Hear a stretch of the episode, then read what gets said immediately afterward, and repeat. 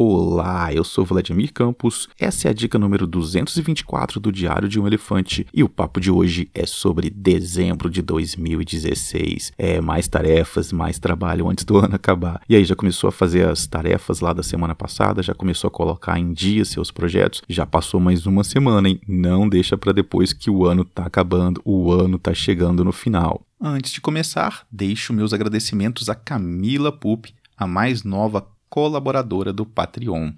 Se você quiser fazer parte desse grupo de pessoas que ajuda na manutenção do podcast, dos vídeos e tudo que eu produzo, visite vladcampus.com/mais. Existem várias formas de ajudar. Então vou te dar um pouquinho mais de tarefas, na verdade suas próprias tarefas, vou te ajudar a organizar. Que tal criar um caderno aí chamado Dezembro de 2016 para você organizar as festas de final de ano, festas de Natal, Ano Novo, se é que você comemora essas festas e organizar tudo. Eu costumo usar o Web Clipper para capturar informações que eu preciso nessa época do ano. Digamos que você está comprando presentes, quer comparar preços, você pode entrar em algum site e clipar informações para dentro desse caderno. Você não precisa precisa comprar agora, você está pesquisando, e aí você vê essas informações, guarda essas informações para depois, quando você for comprar, quando você decidiu a hora que chegou para comprar, chegou aí o 13 terceiro, enfim, você vai comprar esses itens, você pode comparar esses valores que você clipou que estão dentro desse caderno de 2016, dezembro de 2016. E como o Web Clipper ele puxa também o link daquele site, então basta você clicar no link para voltar para o site e concluir o processo aí com o carrinho de compras. Você pode também guardar informações aí, se você for a pessoa que está organizando a festa, né? Criar uma lista, uma tabela com o nome das pessoas, ter o controle de pessoas que vai para a festa, pode compor algumas notas convidando o pessoal, dizendo que eles têm que trazer, então deixar isso pronto aí no seu, no seu Evernote para depois colar no e-mail. E-mail não, né? Todo mundo usa o WhatsApp hoje, mas deixar tudo isso pronto para você colar ali dentro do WhatsApp. Você ter ah, o controle também do, dos itens que você vai levar, ter uma tabela. Você pode conectar aí, juntar Excel Excel, juntar a Google Drive, juntar todas essas informações. Se você precisa de algo um pouco mais complexo, você está organizando um evento, colocar uma planilha do Excel dentro dessa nota. Enfim, seja criativo aí, tem mais de 200 episódios sobre várias formas que você tem para organizar coisas dentro do seu Evernote. A minha ideia aqui é concentrar tudo dentro de um caderno, porque esse caderno vai estar tá cronológico, lembra do Evernote cronológico, então você vai ter a história aí do que você organizou esse mês, do que você está organizando esse mês, vai ser fácil fácil encontrar essas informações e você vai ter ele sempre à mão para você anotar na rua alguma coisa. Por exemplo, você pode deixar ele também aí na sua área de atalhos do Evernote. Essa área de atalhos ela sincroniza entre todos os dispositivos. Pintou aquela dica, está conversando com alguém, a pessoa fala que gostaria de algum presente, deixou aquela, deu aquela deixa, né? Você vai ali, abre o caderno de 2000, dezembro de 2016, anota o nome da pessoa e coloca o que você acha que vai comprar para ela. Ou então pode fazer até uma nota específica, né, com o nome das pessoas que você vai presentear